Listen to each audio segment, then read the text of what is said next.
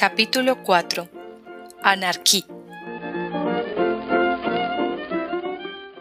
Una hermosa mañana de aquel mismo mes de marzo, creo que era el sábado 29, día de San Eustaquio, nuestro joven amigo, el estudiante Jean-Frollo Dumoulin, observó al vestirse que los greguescos en donde tenía su bolsa no hacían ningún sonido metálico. Pobre bolsa, dijo sacándola del bolsillo, ni tan siquiera una miserable pieza. ¿Cómo te han dejado de reverenda los dados, la cerveza y Venus? Qué flácida, arrugada y vacía que te encuentras. Pareces la garganta de una furia. Decidme, señor Cicerón, y vos, señora Séneca, ahora que veo vuestras obras, bien usadas ya, y esparcidas por el suelo, ¿de qué me sirve el conocer mejor que el encargado de acuñar moneda o que un judío del Pont au Changeur, que un escudo de oro coronado vale 35 onzas de 25 sueldos y ocho denarios parisinos cada uno, y que un escudo de cuarto creciente vale 36 onzas de 26 sueldos y seis denarios tofneses cada uno, si no tengo un miserable maravedí para jugármelo al seis doble.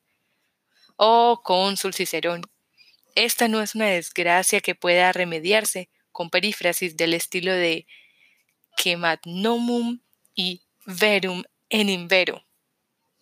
Se vistió decepcionado.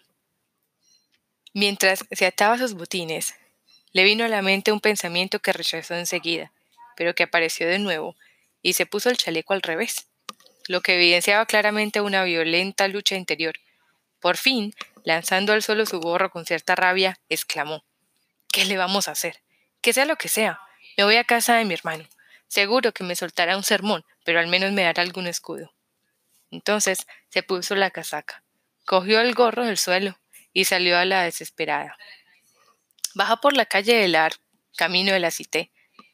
Al pasar por la calle de la Huchette, el olor de sus admirables asadores, gritando sin cesar, le hicieron cosquillas en el olfato, y no pudo por menos de echar una amorosa mirada al ciclópeo asador. El mismo, que un día hiciera exclamar patéticamente al franciscano Carataguirone aquello de Venamente quer terro sonó una tormenta. Pero, como ya no tenía con qué pagar, siguió andando entre suspiros bajo los Porsche del Petit Châtelet. Aquel inmenso trébol donde de torres macizas que guardaba la entrada de la cité. Ni siquiera se permitió el lujo, al pasar, de tirar una piedra, como era costumbre, a la miserable estatua de aquel Petinet le Grec que había entregado a los ingleses el París de Carlos VI. Crimen horrible de su efigie, con la cara manchada, con las piedras, y manchada de barro, ha expiado ya, durante tres siglos en el cruce de la calle de A con la de Bussy, como en una eterna picota. Una vez cruzado el Petit Pont y después de recorrer la calle nueva de Santa Genoveva, Juan Molendino se encontró delante de la Catedral de Nuestra Señora.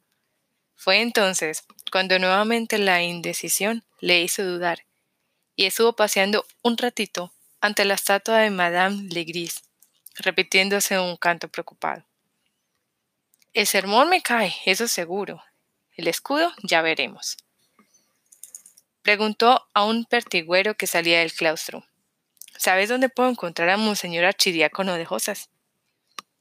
Creo que se encuentra en su escondrijo de la torre, le respondió el pertiguero. Pero os aconsejo que no le molestéis, a menos que vengáis de parte de alguien como el Papa o su Majestad el Rey. Cheag dio una palmada. Diantre.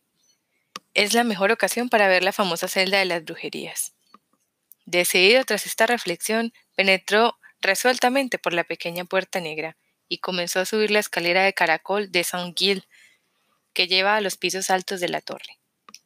Tengo que verla, se decía de paso. Tiene que ser algo curioso de esa celda que mi reverendo hermano oculta más que sus partes pudendas. Dicen que enciende allí fuegos infernales y que cuece en ella a todo fuego la piedra filosofal. Demonio, me importa un rábano la piedra filosofal. y preferiría encontrar en ese hornillo una tortilla con huevos de Pascua y jamón, antes que la mayor piedra filosofal del mundo. Cuando llegó a la galería de las columnillas, resopló un momento y maldijo a aquella interminable escalera con no sé tantos millones de diablos. Continuó subiendo por la estrecha puerta del patio septentrional, hoy cerrada al público. Poco después de dejar atrás la jaula de las campanas, encontró un pequeño rellano practicado en uno de los refuerzos laterales y bajo su techo una pequeña puerta en ojiva, con una fuerte armazón de hierro y una gran cerradura que consiguió ver a través de una tronera practicada enfrente, en la pared circular de la escalera. Quienes hoy tengan curiosidad de visitar esa puerta la reconocerán por una inscripción, grabada con letras blancas sobre la pared ennegrecida, que reza Adoro a Coralí, 1829. Firmado Hugen. Firmado forma parte de la inscripción. Uf, dijo el estudiante. Aquí debe ser. La llave estaba puesta en la cerradura y la puerta frente a él. La empujó suavemente y asomó la cabeza por ella. Seguro que el lector conocerá algo de la obra admirable de Rembrandt, ese Shakespeare de la pintura. Entre tantas maravillosas láminas, hay en particular una aguafuerte que, se supone, quiere representar al doctor Fausto, y que produce siempre un gran asombro en quien lo contempla. Es una celda oscura, en medio hay una mesa llena de objetos repugnantes, como cadáveres, esferas, alambriques, compases, pergaminos, jeroglíficos. El doctor está delante de la mesa con su gran opalanda y un gorro de piel, calado hasta las cejas. Solo se ve en medio de medio cuerpo y se halla un poco incorporado en su inmenso sillón apoyándose en la mesa con los puños crispados y observando con curiosidad y terror un gran círculo luminoso, formado por letras mágicas, que brilla en la pared del fondo como el espectro solar de la cámara oscura. Ese sol cabalístico parece temblar y llena la tenebrosa celda del resplandor misterioso. Es al mismo tiempo horrible y hermoso. Algo parecido a la celda de Fausto se ofreció a la vista de Jean cuando aventuró su cabeza por la puerta entreabierta. Se trataba igualmente de un reducto apenas iluminado, con un gran sillón y una larga mesa, con pases, alambriques, esqueletos de animales colgados del techo, una esfera por el suelo y pocéfalos mezclados con probetas en donde temblaban laminillas de oro, calaveras colocadas sobre pergaminos llenos de figuras y de símbolos, enormes manuscritos, amontonados, extendidos descuidadamente por entre los quebradizos pergaminos. En fin, toda una basura científica, amontonada y llena de polvo y de telas de araña. No se veía, sin embargo, círculo luminoso alguno. Mi doctor, contemplando en éxtasis la llameante visión, como el águila miraba al sol. Pero la celda no estaba desierta. Había un hombre sentado en el sillón inclinado sobre la mesa. Jean, Colocado detrás de él, no podía ver más que sus hombros y la parte posterior de su cabeza. No le costó, sin embargo, reconocer aquella cabeza calva a la que la propia naturaleza había dado una tosura perpetua, como si hubiera pretendido adornar con un símbolo externo la irresistible vocación religiosa del archidiácono. Así pues, Jean reconoció fácilmente a su hermano, pero la puerta se había abierto tan suavemente que ningún ruido había advertido a don Claude de su presencia. Y el curioso estudiante aprovechó esta circunstancia para durante algunos instantes examinar a su gusto aquella celda. Un fogón, que no había observado a primera vista, aparecía a la izquierda del sillón, por debajo de la claraboya. El rayo de luz que penetraba por aquella abertura atravesaba una tela de araña redonda que inscribía con gusto su delicado rosetón en la ojiva de la lucera, en cuyo centro el insecto, insecto arquitecto permanecía inmóvil como el eje de aquella rueda de encaje. Sobre el fogón había acumulados en orden toda clase de vasijas, recipientes de grés, alambiques de cristal, matraces de carbón. Jehan Observó con pena que no había ninguna sartén. Menuda batería de cocina, pensó. Además, no había fuego en el fogón y parecía no haber sido encendido hacía mucho. Jehan descubrió en un rincón, como olvidada y cubierta de polvo entre aquellos instrumentos de alquimia, una careta de cristal, que debía servir para preservar el rostro del archidiácono al manipular sustancias peligrosas. Al lado había un fuelle no menos polvoriento con una inscripción incrustada en el cobre de la parte superior, que decía, Spira, espera. Había otras muchas inscripciones en las paredes, según era costumbre de los herméticos. Unas estaban escritas con tinta, otras grabadas con objetos punzantes. Aquellas letras góticas o hebreas, o griegas o romanas, y las inscripciones estaban escritas al azar, todas mezcladas, una encima de otra. Las más recientes borraban las más antiguas, y se entremezclaban todas como las ramas de un matorral, o como las lanzas de una batalla. Era como una mezcla confusa de todas las filosofías, de todas las imaginaciones, de todos los conocimientos humanos. Había, había alguna aquí y allá, que destacaba sobre las demás como una bandera entre las pigas de las lanzas. Casi siempre se trataba de una breve divisa griega o latina, como sabía también formularlas la Edad Media. Unde, inde, homo homini monstrum, artra, cartra, nomen, numen, mejapskop, ria saxop, sapere, aude, flat upibult. A veces aparecían palabras desprovistas de sentido aparente. A lo que muy bien podía estar ocultando alguna alusión amarga al régimen del claustro. A veces se veía una sencilla máxima de disciplina clerical, formulada en exámetros reglamentarios. Coeletem dominum terretrem dicitu domnum. Aparecían también por muchas partes citas de grimorios hebraicos, de los que Jan, que de griego sabía ya muy poco, no entendía absolutamente nada. Y todo aquello estaba mezclado continuamente con estrellas, figuras humanas, o de animales o de triángulos que se entrecruzaban, lo que hacía que las paredes garrapateadas de aquella celda pareciesen más bien una hoja de papel por la que hubiera pasado un mono con una pluma cargada de tinta. Por lo demás, la celda presentaba un aspecto general de abandono y de deterioro, y el mal estado que se encontraban los utensilios de trabajo permitía suponer que su dueño hacía tiempo que había abandonado aquello, distraído quizás por otras preocupaciones. Pero ese dueño se encontraba inclinado sobre un enorme manuscrito adornado con extraños dibujos, y parecía atormentarle una idea que le asaltaba continuamente en sus meditaciones. Eso era al menos lo que Jean dedujo al oírle murmurar por los intervalos propios de alguien que está soñando un poco en voz alta. Sí, ya lo había dicho Manu y el propio Zoroastro lo enseñaba. El sol nace del fuego, la luna del sol. El fuego es el alma del gran todo. Sus átomos elementales se expanden e influyen incesantemente por el mundo en corrientes infinitas. La luz se produce en los puntos de intersección de las corrientes en el cielo.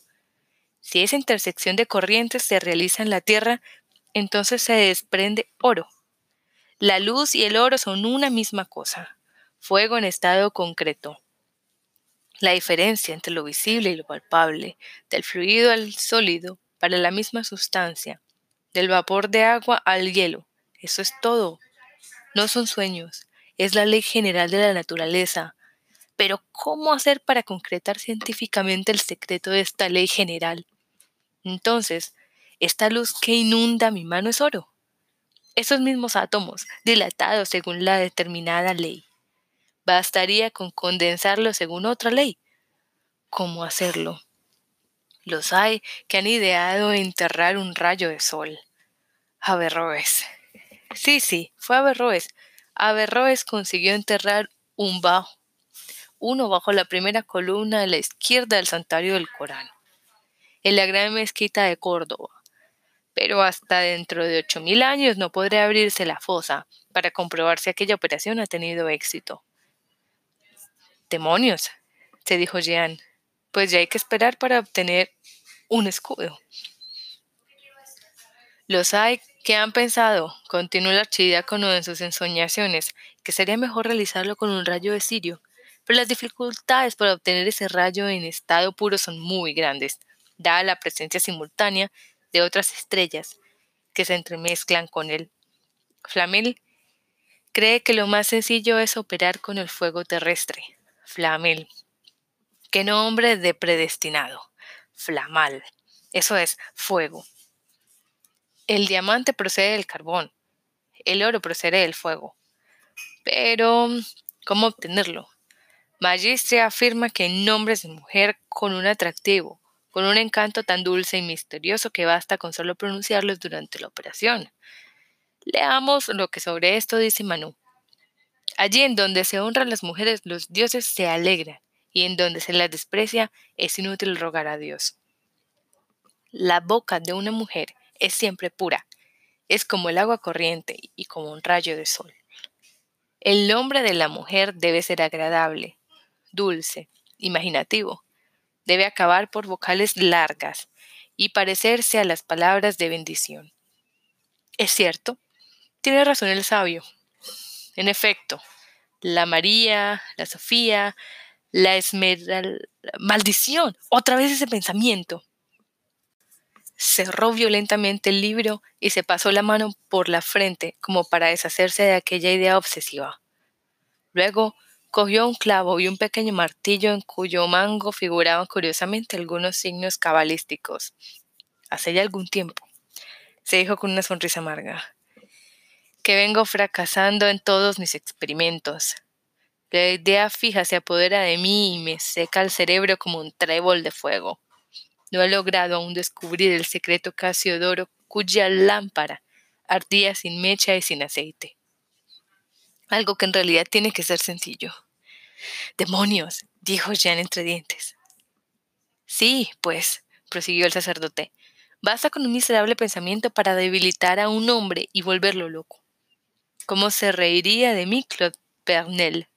que no fue capaz, la pobre, de desviar de su rumbo ni por un solo instante el pensamiento de Nicolás Flamel. Pero ¿cómo es posible teniendo en mis manos el martillo mágico de Ceciel? Cada golpe que desde el fondo de su celda daba el temible rabino sobre este clavo y con este martillo, cualquiera de sus enemigos a quien él hubiera condenado ya podía encontrarse a dos mil leguas. Se hundía a un codo en la tierra que acababa irremisiblemente por devorarle. Hasta el rey de Francia, por haber llamado una noche desconsideradamente a la puerta del taumaturgo, se hundió en el pavimento de París hasta las rodillas. Esto ocurrido hace apenas tres siglos. Pues bueno, yo tengo el martillo y el clavo, y no son en mis manos herramientas más terribles que un mazo en manos de un carpintero y sin embargo, solo me falta encontrar la palabra mágica que pronunciaba Siechele al golpear el clavo. Tonterías, pensó Jehan. Vamos, probemos de nuevo, prosiguió vivamente el archidiácono. Si lo consigo, veré surgir de la cabeza del clavo la chispa azul. Emen etan. Emen etan. No es eso, no es eso. Sigiani, Sigiani. Que este clavo abre una tumba a quien quiera que lleve el nombre de Febo. Maldición, otra vez esa maldita idea. Y lanzó el martillo con gran cólera. Después se arrellanó de tal forma que el sillón, y se apoyó de tal manera en la mesa que Jehan no conseguía verle tras el respaldo durante algunos minutos. Solo veía su puño, convulsivo y crispado sobre el libro. De pronto, don Claude se levantó, cogió un compás y el silencio grabó en letras mayúsculas esta palabra griega. Anarquía. Mi hermano está loco, se dijo Jean a sí mismo. Habría sido mucho más sencillo escribir fatum. No todo el mundo ha de conocer el griego. El archidiácono volvió a sentarse en su sillón y apoyó su cabeza en ambas manos, como hace un enfermo que siente la cabeza pesada y con fiebre. El estudiante seguía observando a su hermano con creciente sorpresa. No podía entenderlo él, que vivía con el corazón al descubierto. Él, que solo se guiaba por la ley natural, que daba vía libre a sus pasiones, sin oponerles el menor obstáculo. Él, que no concedía importancia alguna a sus emociones, a las que cada día abría un nuevo surco para que fluyeran sin más, y que no conocía tampoco la furia con que fermenta y hierve el mar de pasiones humanas cuando se le cierran las salidas, y cómo arremete y crece y se desborda, ni cómo socava el corazón y estalla en sollozos internos y en sordas convulsiones hasta que destroza sus diques y cava su lecho. La envoltura austera y glacial de Claude Frollo, aquella superficie fría de virtud, escarpada e inaccesible, había conseguido engañar continuamente a Jehan, y el alegre y despreocupado estudiante nunca había supuesto que pudiera existir lava incandescente, furiosa y profunda bajo la fuente de nieve del Etna. Desconocemos si súbitamente se dio cuenta de todas estas cosas, pero aunque era un tanto voluble, comprendió que había visto lo que no debería haber visto y que acababa de sorprender el alma de su hermano mayor en uno de sus momentos más íntimos, y que Claude no debía saberlo. Así pues, viendo que el archidiácono se había sumido nuevamente en su primera inmovilidad, retiró muy despacio la cabeza y simuló ruido de pasos detrás de la puerta, como alguien que llega y que quiere advertir de su llegada. Entrad, dijo el archidiácono desde el interior de la celda. Os estaba esperando. He dejado la llave expresamente en la cerradura. Pasad, pasad, Mas Jax. El estudiante penetró con decisión y el archidiácono, a quien tal visita en tal lugar desagradaba mucho, se removió en su sillón. ¿Cómo? ¿Eres tú, Jehan? Al menos empieza también por J, dijo el estudiante con su cara colorada, descarada y alegre. El rostro de don Claude había adquirido de nuevo su expresión severa. ¿Qué te trae por aquí? Hermano, respondió el estudiante intentando mostrar una expresión formal, compasiva y modesta al mismo tiempo que movía el nervioso del gorro entre sus manos, con cierto tinte de inocencia. Venía a pediros... ¿Qué? Un poco de moral de la que ando muy necesitado. Y Jean añadió sin apenas levantar la voz, y un poco de dinero del que estoy mucho más necesitado.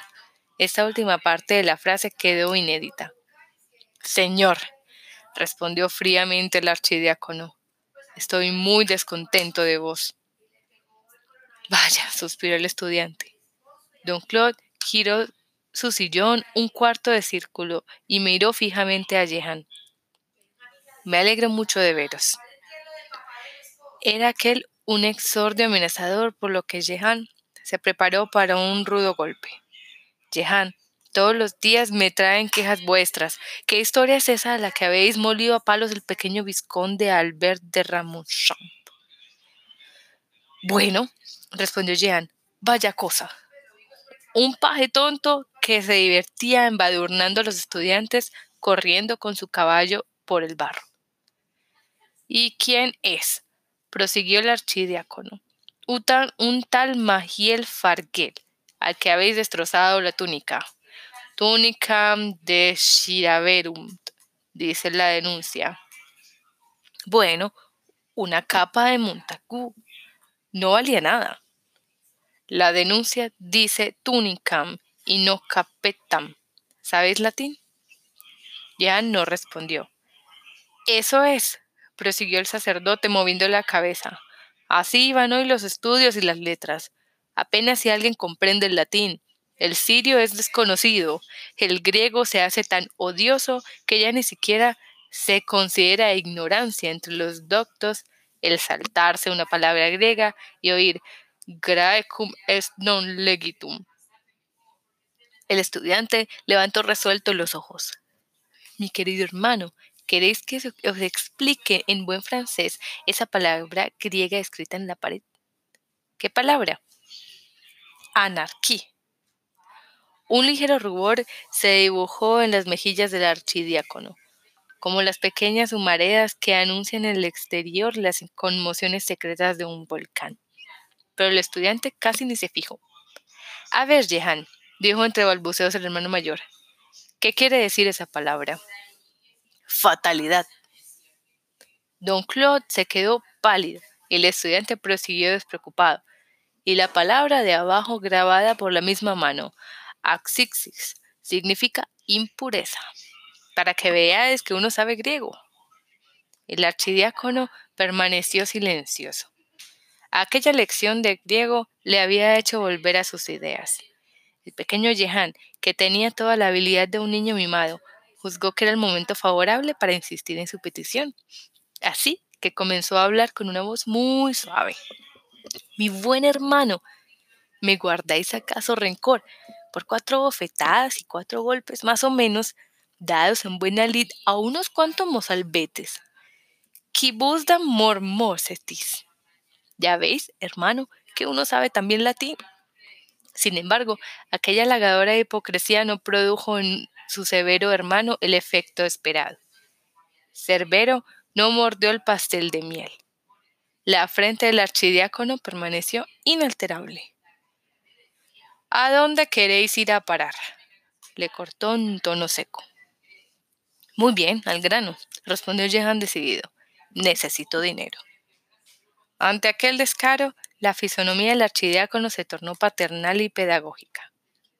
Debéis saber, querido Jehan, que nuestro feudo de Tireshap, contando el censo y las rentas de las 21 casas, no nos proporciona más allá de 39 libras, 11 sueldos y 6 denarios parisinos, la mitad más que en tiempos de los hermanos Paclet, pero no creáis que es mucho. Pero lo necesito, dijo estoicamente Jean. Sigo. Debéis saber también que nuestras 21 casas dependen del feudo del obispado y que para poder liberar esta dependencia debemos pagar al señor obispo dos marcos de plata dorada por un valor de seis libras parisinas. Pues bien, aún no he podido reunir esos dos marcos, ya lo sabéis. Pero yo necesito dinero, repitió Jehan por tercera vez. ¿Y qué queréis que hagamos? Esta última pregunta hizo brillar en los ojos de Jehan un rayo de esperanza, así que de nuevo volvió a su actitud suave y astuta. Sabéis, hermano Claude, que nunca recurriría a vos con malas intenciones. No se trata de presumir en las tabernas con vuestro dinero, ni de pasearme por las calles de París con ropajes suntuosos y con mi lacabo. Cum meo lacuario. No, querido hermano, lo necesito para una obra de caridad. ¿Qué obra de caridad es esa? preguntó don Claude un poco sorprendido. Tengo dos amigos que desearían ofrecer un canastillo de ropas para el niño de una pobre viuda de las hospitalarias. Es una obra de caridad que costará por lo menos tres florines, y a mí me gustaría contribuir con el mío. ¿Cómo se llaman vuestros dos amigos? Pierre Lassomore y Baptiste Croquesson. Bueno, dijo el archidiácono, esos dos nombres le van a una obra de caridad como una bomba al altar mayor. Cierto es, y se dio cuenta de ello más tarde, que Jean no había ni mucho menos acertado en la elección de nombre para sus dos amigos. Y además, prosiguió el sagaz don Claude, ¿desde cuándo un canastillo de esos vale tres florines? Y para el niño de una hospitalaria. ¿Y desde cuándo las vidas hospitalarias cuidan a sus niños con tantas ropitas y remilgos? Jehan se lanzó otra vez más un tanto a la desesperada. Pues lo necesito para ir a ver esta noche a Isabelle la Thierry al Val d'Amour. Miserable impuro, exclamó el sacerdote. Ava y bella, dijo Jean. Esta cita, astutamente tomada por el estudiante las que había en las paredes de la celda, produjo un extraño efecto en el sacerdote, que se mordió los labios y su cólera se disimuló entre el rubor de su rostro. Marchaos, que estoy esperando a alguien, dijo entonces a Jean. El estudiante volvió a la carga una vez más. Hermano Claude, dadme al menos un pequeño parisís para volver poder comer. ¿Por qué parte vais de las decretales de Graciano? No lo sé, perdí mis cuadernos. ¿Y en humanidades latinas por dónde vais? Me robaron mi ejemplar de Horacio. ¿Y de Aristóteles? ¿Qué habéis visto? Por Dios, hermano, no recuerdo qué padre de la Iglesia ha dicho que todos los errores de los heréticos de todas las épocas han tenido siempre como escondrijo las metafísicas de Aristóteles. Fuera Aristóteles. No desearía desgarrar mi religión con su metafísica.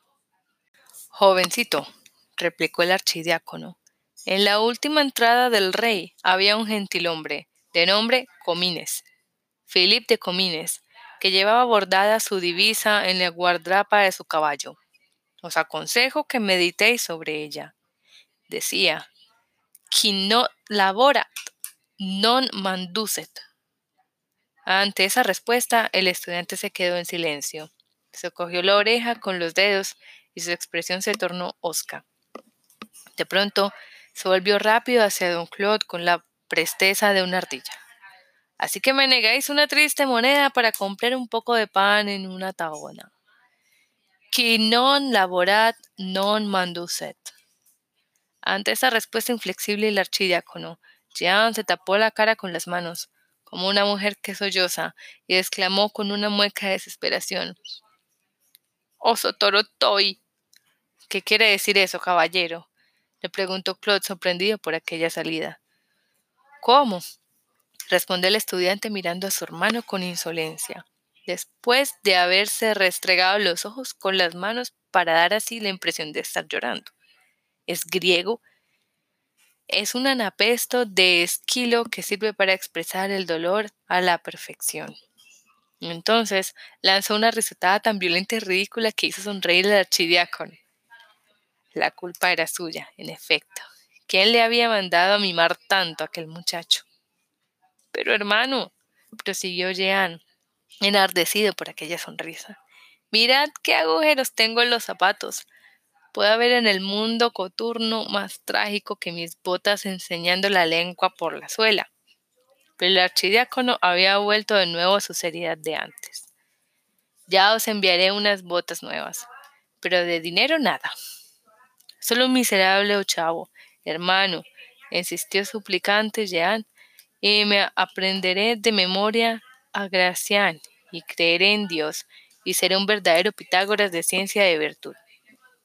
Pero por favor, dadme una monedita de nada. ¿Queréis ver cómo me ataca el hambre? Que está ahí con su boca abierta, más negra y repugnante que un tártaro, como la nariz de un fraile. Don Claude movió la cabeza. Qui non laborat Jean no le permitió terminar. Pues bien, vete al demonio. Viva la vida. Me iré de taberna en taberna buscando camorra. Romperé todo y me iré con mujeres. Y al decir esto, lanzó su gorro contra la pared y chasqueó los dedos como si fueran castañuelas. El archidiácono le miraba seriamente. No tenéis espíritu ninguno.